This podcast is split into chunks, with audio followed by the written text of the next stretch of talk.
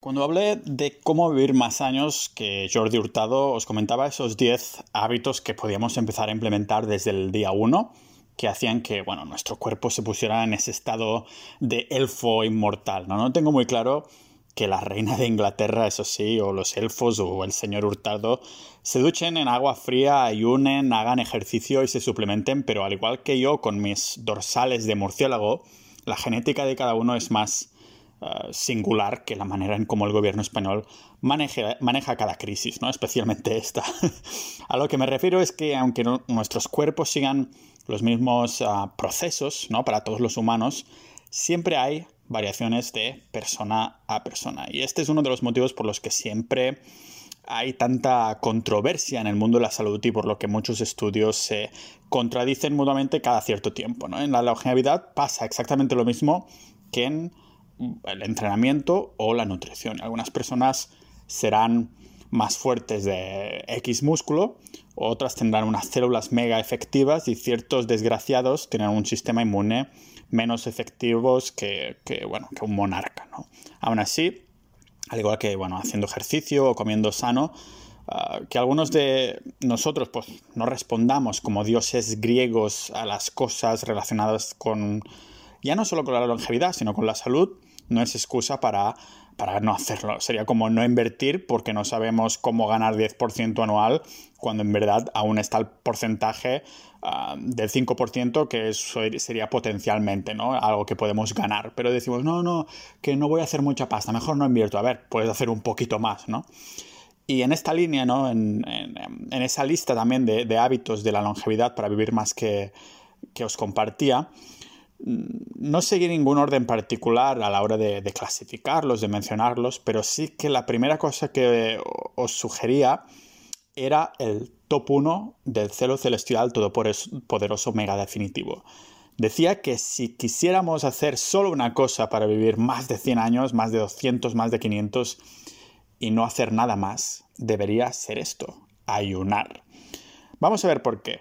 ¿Qué sucede exactamente ah, cuando nos privamos de comida durante unas horas o hasta días en algunos casos?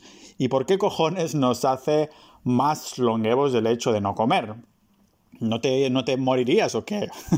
Parece contradictorio, ¿no? Bueno, ninjas de la vida, hoy vamos a indagar en el no comer, el ayuno. Eso que odiabas hacer cuando ibas a dar sangre, pero que ahora empezarás a mirar con otros ojos gracias a este podcast multipotencial y para mentes curiosas de Pau Ninja.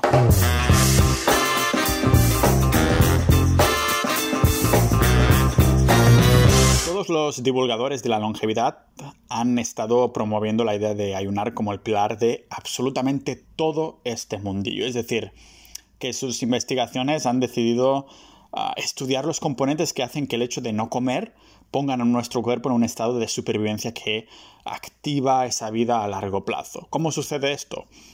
Vamos a ponernos un poquito técnicos, pero tranquilos, que tocaremos todo esto con el lenguaje un poco de ninjas, ¿no? De ninjas de la vida. Un lenguaje un poquito ninja, sí. Recordamos pues que, que, se activaban las sirtuinas, que eran unas proteínas, y que estas a su vez activaban el NAD+, Además, usted me acabo de dar cuenta. Una N, una A, una D y el símbolo más. NAT, ¿vale? NAT. Que era esa especie de combustible que nos ayudaba a transformar nuestra energía en nutrientes. Eh, ayudaba a nuestro cuerpo a ser eficiente, vamos. Y ahora que hemos recuperado este cetro del conocimiento longevo, longevo, Mario 10%, el que viene una vez al mes para hablar de, de bolsa y que sé que me escucha de forma recurrente Ah, es un, fiel oyente al podcast, me va a tirar de las orejas, del pelo no, porque no tengo, porque siempre me confundo y digo, ahora ya no sé ya si es longevo o longevo, así que me vais a perdonar porque a lo mejor lo combino. Pero sea como sea, le vamos a dar caña a nuestro cuerpo y presionarlo un poco para que no se ayude a pasar de estos 100 años con buena salud. Que por cierto, cuando digo 100 años, es una manera de decir longevidad, longevidad, ¿vale? Ah, cuando digo 100 años es una manera queda más chulo que decir simplemente longevidad, pero realmente, potencialmente, podríamos llegar a vivir mucho más que esto, dependiendo de dónde lleguen los investigadores que están sacando todos estos estudios que vamos a mencionar aquí. Ah, si los investigadores lo consiguen, incluso llegar a biohackear, como digo, nuestros cuerpos para que no tengamos que ducharnos en aguas frías para ser inmortales, ah, porque esto a lo mejor alarga nuestra vida, pero no nos ayudará a ser inmortales. Pero esto, este conocimiento está ayudando a que tal vez un día podamos editar la genética de una manera que podamos ser inmortales, ¿vale? Y esto del ayuno, hay un componente muy importante las sirtuinas que más adelante os comentaré, que ya veremos que tal vez si se llega a biohackear esto, podría ser que con este pequeño tuerque, tuerca ahí podamos ser inmortales. Eso no es ninguna broma. No sé si llegará a nuestros tiempos o va a ser mm, de cara a 100 años, que no es tanto, ¿vale? Tal vez será en una época en la que se usará Bitcoin como patrón monetario incluso, quién sabe. Pero bueno, el primer motivo por el que ayunar es efectivo para la longevidad es básicamente la reducción de calorías que metemos en nuestro cuerpo. Es, obvio, ¿no?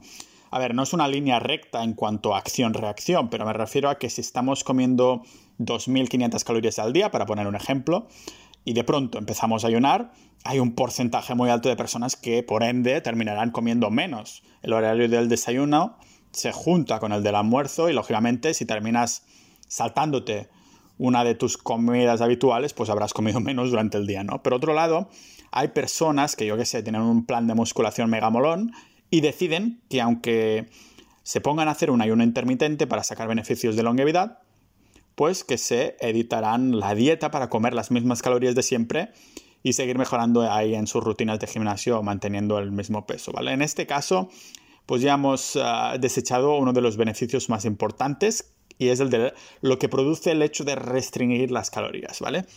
Y es que gracias a los estudios en los que se bajaron las calorías de un 20 a un 40% tanto en animales como en humanos a lo largo de los años, han salido a la luz pues muchos de estos mecanismos implicados en el envejecimiento ah, que antes no se tenía ni idea de que existían. Es decir, que a raíz de estudiar todo esto, observando lo que estaba pasando a individuos a nivel biológico, se, se pudo decir, ah, vale, así que si no hay comida, la maldita célula reacciona así, ¿no? Hace esta cosa, ¿no? Por cierto, una nota importante, esta reducción del 20 al 40% a largo plazo, a largo plazo en los estudios que, que se han hecho es solo para esto, para la ciencia, porque aunque nosotros podamos hacerlo, hay que tener en cuenta que en periodos prolongados no se recomienda para el ciudadano de a pie. Solo es esa nota, ¿no? Que tengo que decir a, modo para defenderme después legalmente por si hacéis tonterías, que espero que no. Y por motivos obvios, los estudios de longevidad pues toman mucho tiempo. Pero hay unas personas lo suficientemente implicadas y, creyentes de que restringir las calorías a lo largo del tiempo, ah, es el pilar fundamental para vivir más que, ah, que incluso se han impuesto una dieta en la que consumen un 30% menos de calorías diarias que necesitan. Y atención, porque este grupo de personas no es un grupo hipotético, existe, y se van a, seguir este plan durante 15 años. Se llaman Calorie Restriction Society y son una especie de foro de internet eh, que, y no es que sea un grupo de científicos, me parece que sí que hay algunos, y aún así estoy mucho más agradecido por este tipo de grupos eh, que los foros que hay sobre la tierra plana o antivacunas o mierdas de estas, ¿vale? Que son mucho más locura. Porque esto está basado en ciencia, lo de, no, no de las vacunas ni lo de la tierra plana, sino de la restricción de calorías, ¿vale?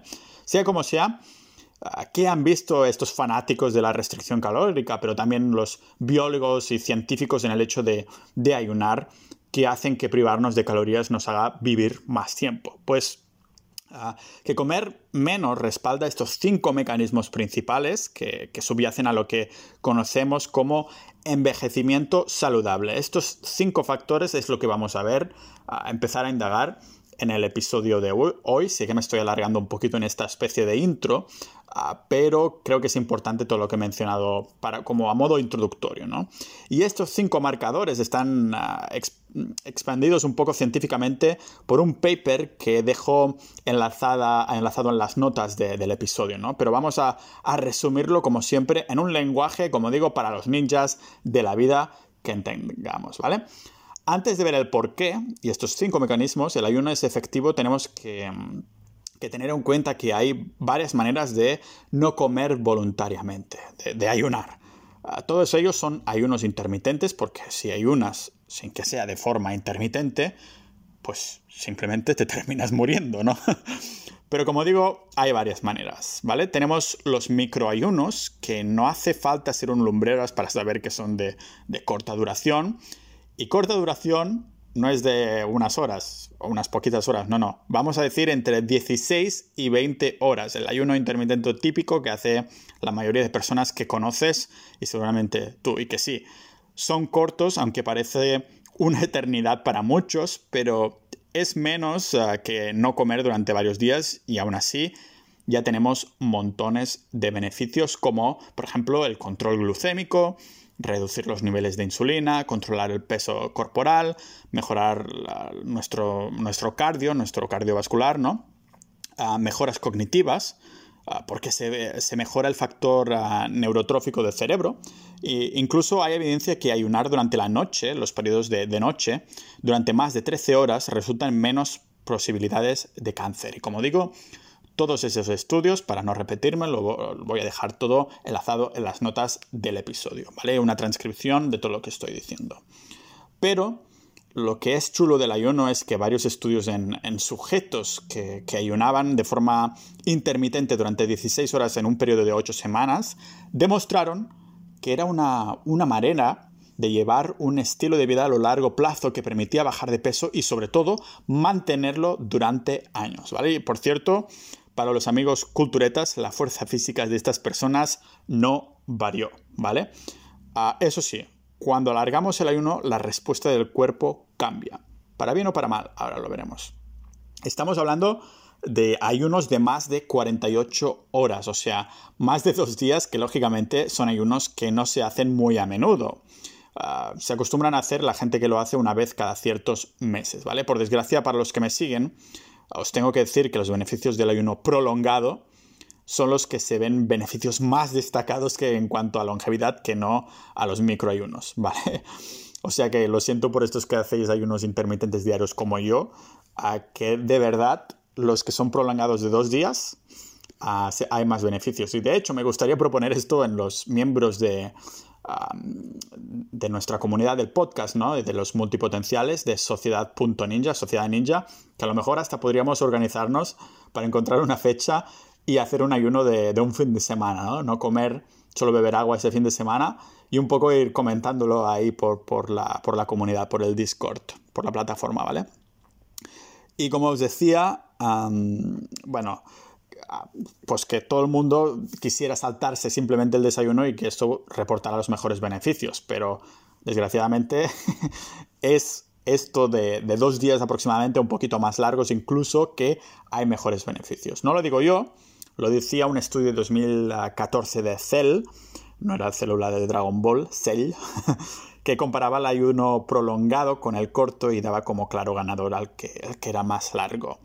Mi ex estaba de acuerdo en, en que como más largo mejor, pero sin pasarse. ¿Por qué gana el prolongado? Pues se concluía que una restricción calórica de más de 24 horas hacía cambiar ahí completamente nuestro catabolismo basado en cuerpos grasos, además de que aumentaba los glóbulos blancos, que ya sabéis que es un biomarcador para la salud inmunológica.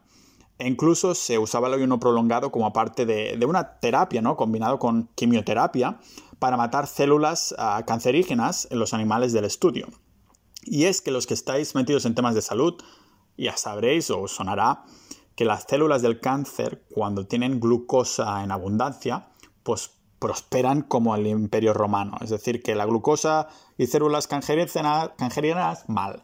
Por eso debe ser uno de los motivos que el tema de la dieta cetogénica, de comer solo grasas y nada de carbohidratos, se puso tanto de moda durante un tiempo, ¿no? Aún se habla bastante de ella.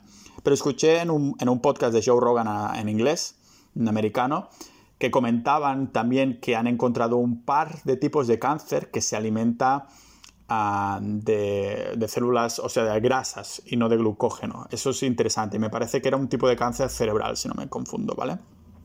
Pero bueno, así que lo que estoy diciendo es que el ayuno prolongado actúa literalmente matando de hambre a este tipo de células cabronazas del cáncer, ¿vale? Sea como sea, algo de ayuno siempre será mejor que nada de ayuno y aunque alguien de a pie no esté dispuesto a ayunar durante dos o tres días cada seis meses o cada tres meses o lo que sea, pues saltarse el desayuno será más beneficioso que atiborrarse, que la no acción. Bueno, Realmente ayunar es no acción, pero ya me entendéis, ¿no? Vamos a ver estos factores y antes de entrar en cada uno de ellos, ah, quiero remarcar que todos ellos están interrelacionados, ¿vale? Son como esos ah, familiares con los que no compartes nada más que el propio hecho de estar vivo, de respirar, de ser humano, pero que de alguna forma no puedes evitar ver en las cenas familiares o hasta encontrarte por la calle y no sabes cómo saludar. Por ejemplo, dos de los mecanismos que trataremos son la proliferación celular y la autofagia, y en ambos hay una regulación de mTOR, que era ese guardia de seguridad de las mitocondrias, para que no se dañaran y repararan nuestro ADN de, pues, de más roturas que de las que tiene un jugador de fútbol tirándose al área, ¿vale?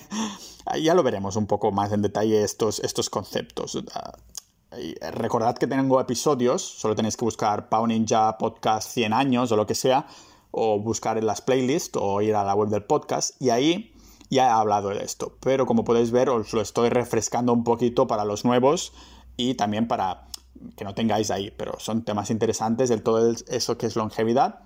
Los capítulos están ahí, ¿vale?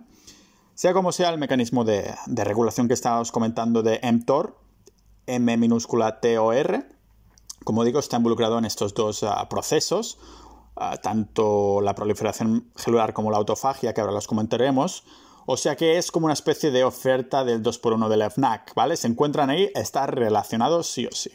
Solo tener en cuenta que estos mecanismos se interrelacionan, ¿vale? Tenerlo en cuenta. Empezamos por la proliferación celular, que, ah, que es uno de los mecanismos que, se activan cuando ionamos. Lo acabamos de mencionar hace nada, pero ah, os prometía que usaríamos un lenguaje más ninja para entenderlo mejor, así que sepáis que esta proliferación celular también tiene otro nombre y es el crecimiento equilibrado. Suena menos abrumador, eso sí. Quien debe estar abrumado, eso sí, es nuestro sistema, porque cuando tiene ah, presencia de calorías constantes, constantemente le estamos dando muchas más calorías de las que necesita, o no muchas más, simplemente por encima de nuestro metabolismo basal, se pone en un estado anabólico. Trombótico, no, anabólico, es decir, de acumulación. Esto es la proliferación celular. Esto es el crecimiento equilibrado. Solo una parte, ahora veremos, ¿vale? Porque cuando abundan las calorías, algo bastante común en los países desarrollados como el nuestro, pues las células están en constante estado anabólico. Pero cuando restringimos las calorías cambia este equilibrio. Si estás interesado en, temas de salud, ah, seguro que ya sabes cuál es el proceso contrario a un estado anabólico, es un estado catabólico. El catabolismo es la peor pesadilla de cualquier culturista que solo está pensando en ganar músculo. De hecho, estaba yo hace unos años en un foro de fitness que, ya se cerró y madre del amor hermoso, había un gorila, ah, en el sentido más ah, bueno de la palabra, como un tío cachas, ¿no? Que se ponía la alarma a las 3 de la mañana para comer proteína y catabolizar menos. A ver, si la catabolización existe, es porque es necesario, señores y señores ninjas de la vida. La gente se pone las manos en la cabeza con la catabolización, pero la madre naturaleza sabe lo que nos conviene y al igual que la necesidad de dormir, por ejemplo, si se ha creado, si la naturaleza lo ha creado, no es para putearnos y para que nos deshinchemos muscularmente, ¿no? Pero para, encontrar un balance. Y, Thanos, que quería eliminar la mitad del universo, lo hacía por los mismos motivos, ¿no? Para encontrar ese balance. Mm, entonces, ¿por qué sí que nos interesa catabolizar? Porque entonces podemos decir hola a IGF-1 y mTOR, que ya he mencionado varias veces en los temas de longevidad, y es que estos son sensores de nutrientes que lo que hacen es regular los recursos celulares en función de, ah, las calorías que tengan nuestro cuerpo. Entonces, cuando catabolizamos, estos dos ah, sensores se activan, ¿vale? Así que tenemos el, anabolismo, que cuando hay exceso, pues ah, construye, ¿no? Sin descanso. Y por la cara, ¿no? Como si fuera un esclavo americano en la época importado de África, ¿no? De esa época. Después tenemos el catabolismo, que cuando hay pocas calorías, baja el IGF-1 y mTOR y eso indica a nuestras células que deben reciclarse, igual que los ingenieros informáticos o los médicos, ¿vale? Esto ha sido demostrado más de una vez, por ejemplo en el artículo de Clinical um, Interventions of Aging uh, que he mencionado antes también, que se señalaba que el hecho de que se reduzca esta señalización de mTOR hace que los organismos uh, extiendan su vida útil. Vamos, que queremos la inhibición de mTOR para aumentar la longevidad y por eso el ayuno es útil, ¿vale? A partir de aquí se tendrá que indagar más en cómo hackear aún más esto, ¿vale? Queremos restringir mTOR más que nuestras libertades en una, una pandemia, pero ¿cómo se haría mm, aparte de ayunar? ¿No hay algo más que podemos hacer? Y aquí, de nuevo, una nota de cautela, porque todo este campo es aún bastante nuevo, pero salen teorías interesantes. Por ejemplo, el doctor ah, Jason Fung dice que mTOR es específicamente un sensor de proteínas y explicaba en un vídeo que ah, como solo grasas, sin proteínas, en teoría se podría pues, modular positivamente, ¿no? Pero aparte de este balance de anabolismo, catabolismo que ya hemos visto que es necesario, la catabolización pues, para, que se extinga, también hay el tema de la inflación. Y es otro de los mecanismos por los que el ayuno ayuda.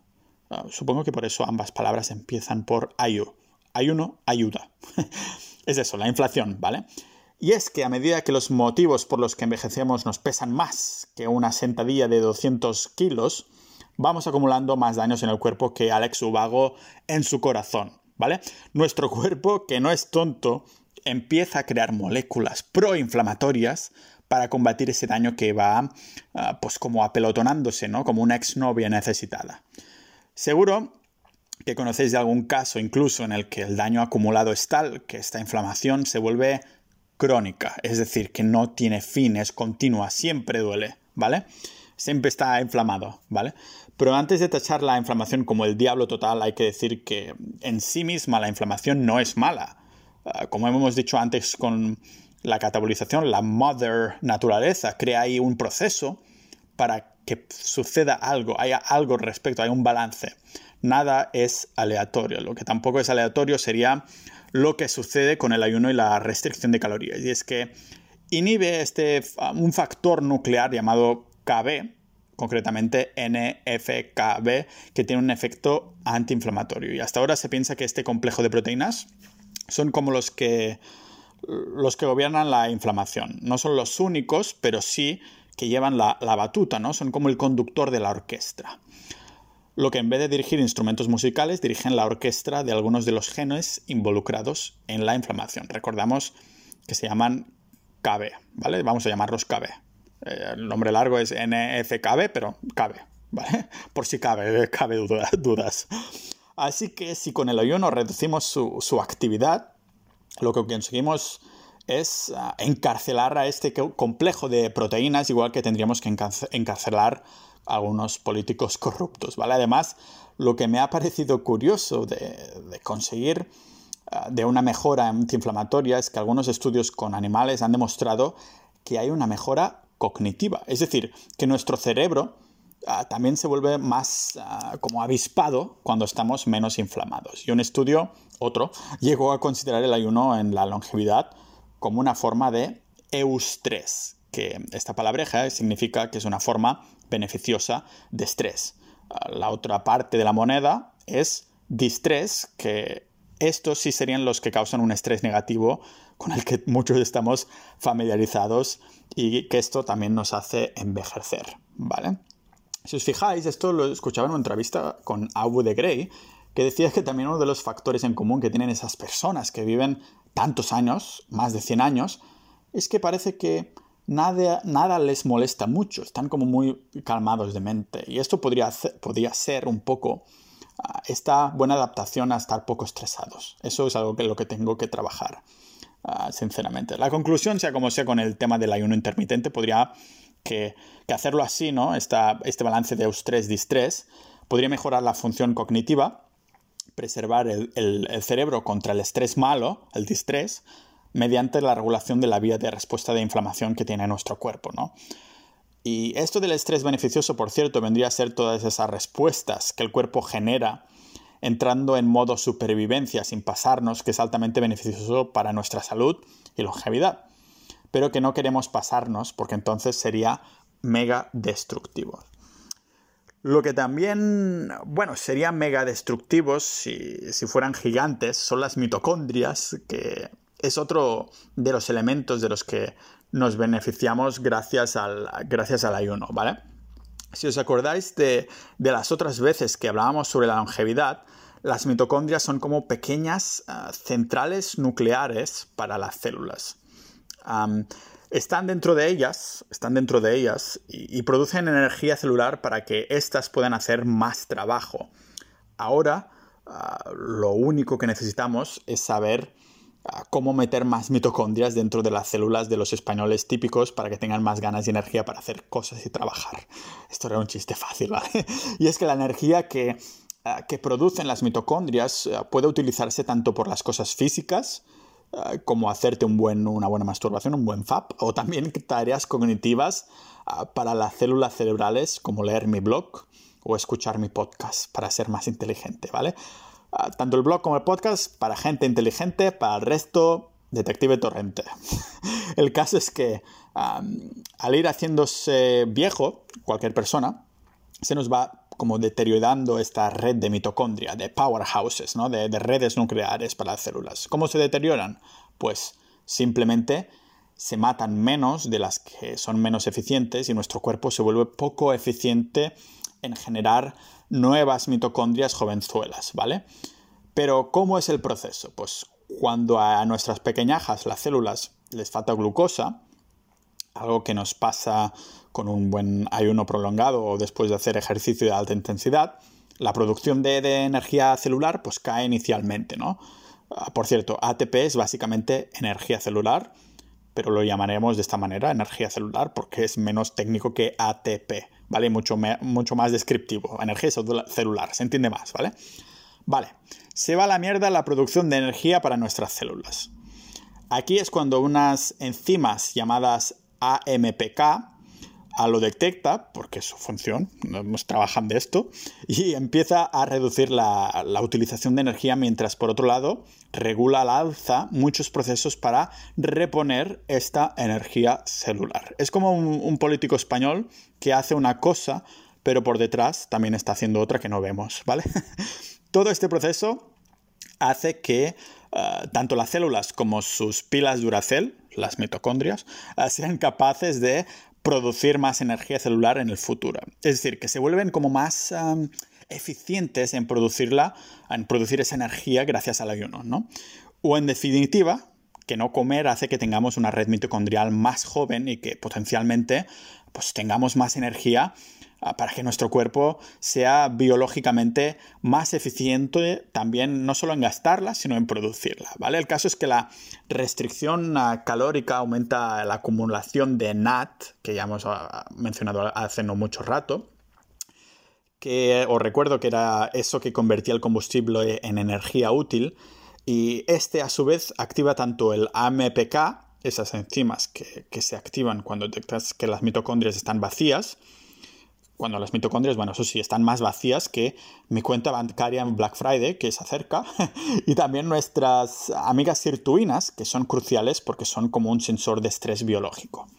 Las sirtuinas tienen tela, la verdad. No sé si dedicarles un capítulo aparte o qué, para explicarlas bien bien, aunque de momento lo que sabemos ya es suficiente para entender hasta aquí. Es que de hecho, ah, ya os había comentado el otro día que, que la levadura se utiliza mucho para investigar la longevidad, las sirtuinas y la vida eterna, ¿no? Porque tienen la levadura una vida de las células de la levadura una vida de dos semanas, o sea que a nivel biológico sucede algo similar que el cuerpo humano, pero en vez de tardar 80 años a hacer todo el proceso, la levadura tarda dos semanas, ¿vale? Pues bien, en la levadura, cuando los investigadores manipulan y aumentan solo la expresión de las sirtuinas, En ellas, pues solo el factor de las sirtuinas, ¿eh? nada más. Solo las sirtuinas se promueve la longevidad. o sea que son importantísimas. David Sinclair comentaba que, si pones a, algunos sujetos bajo ayuno y eliminas el SIRT2, que es el nombre del gen de las sirtuinas, no, no se obtienen beneficios de, de, la restricción calórica. O sea que sin sirtuinas no hay longevidad, no hay, no hay vida alterna. Y el Journal of uh, Cell Science concluía que el hecho de que las sirtuinas uh, necesiten NAT para funcionar conecta de una manera súper directa, muy directa al metabolismo con el envejecimiento y sus enfermedades de, envejecerse, ¿no? O en palabras ninja, buen metabolismo, buena longevidad, ¿vale? Supongo que por eso la importancia del NAT por las vías de AMPK y las sirtuinas es una de las razones por las que esos que se llaman biohackers están poniendo de moda ah, en su sector el hecho de consumir uh, ribósido de, nicotinamida, que, es en formato suplemento oral, ¿vale? Más que nada para aumentar el, NAT. Eso lo comentaba un poco también en el capítulo sobre los suplementos de la longevidad, ¿vale? Ah, pero dejemos de tanto término técnico, NAT, TOR, no sé qué, y, y, siglas raras, y vamos a hablar de otro tipo de proceso que se activa en el ayuno que es más directo, ¿vale? Ah, es el mismo proceso que está haciendo el Estado español, comerse a sí mismo, ¿vale? Esto lo llamamos autofagia. Este ah, mecanismo es bastante más directo de describir, ah, ya lo hemos visto, porque es, bueno, canibalismo puro, como yo con mis relaciones sentimentales. y es que, bueno, la autofagia hace como mis exnovias, limpieza de lo viejo, lo que no sirve ya, como yo, ¿vale? En el caso de, nuestro cuerpo, se, pues se eliminan ah, membranas celulares que son viejas y basura, basura celular en general. Y algo que suena, eso sí, suena bastante, ¿no? A un nuevo insulto como respetuoso, ¿no? Eres una basura celular.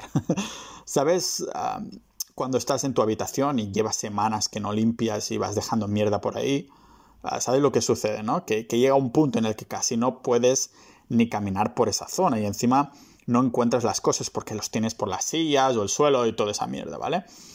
Esta ah, es la función de no comernos a nosotros mismos a nivel célula, ¿vale? Limpiamos nuestra habitación porque si no, las células no son eficientes, no pueden pasar por ahí. ¿Y cuándo limpiamos nuestra habitación? Pues cuando tenemos tiempo. ¿Y cuándo tienen tiempo las células? Cuando no están ocupadas gestionando tareas porque le estamos dando comida todo el rato, ¿vale?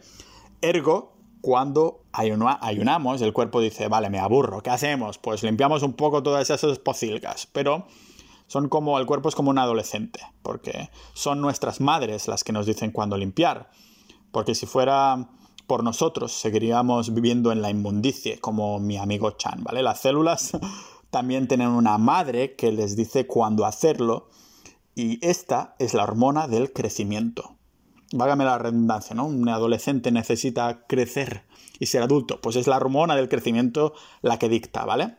Una hormona que se amplifica durante el ayuno y ahí es cuando le dice al cuerpo que cree más soldaditos, ¿vale? Crea soldaditos cuerpos que vamos a limpiar y a sacar mierda de, de aquí.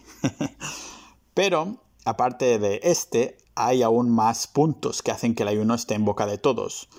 Ah, como digo, lo que es irónico porque se trata de no comer nada y no ponerte nada en la boca. Pero bueno, está en boca de todos. Y es que el ayuno ayuda a las defensas antioxidantes. Literalmente porque se activa un regulador de, la resistencia, no el programa de, David Broncano, sino la resistencia celular a los ah, oxidantes que se llama NRF2. NRF2. Sí, Ah, si lo intentamos decir seguido, suena como las pistolas de juguete Nerf. Nerf 2, ¿vale?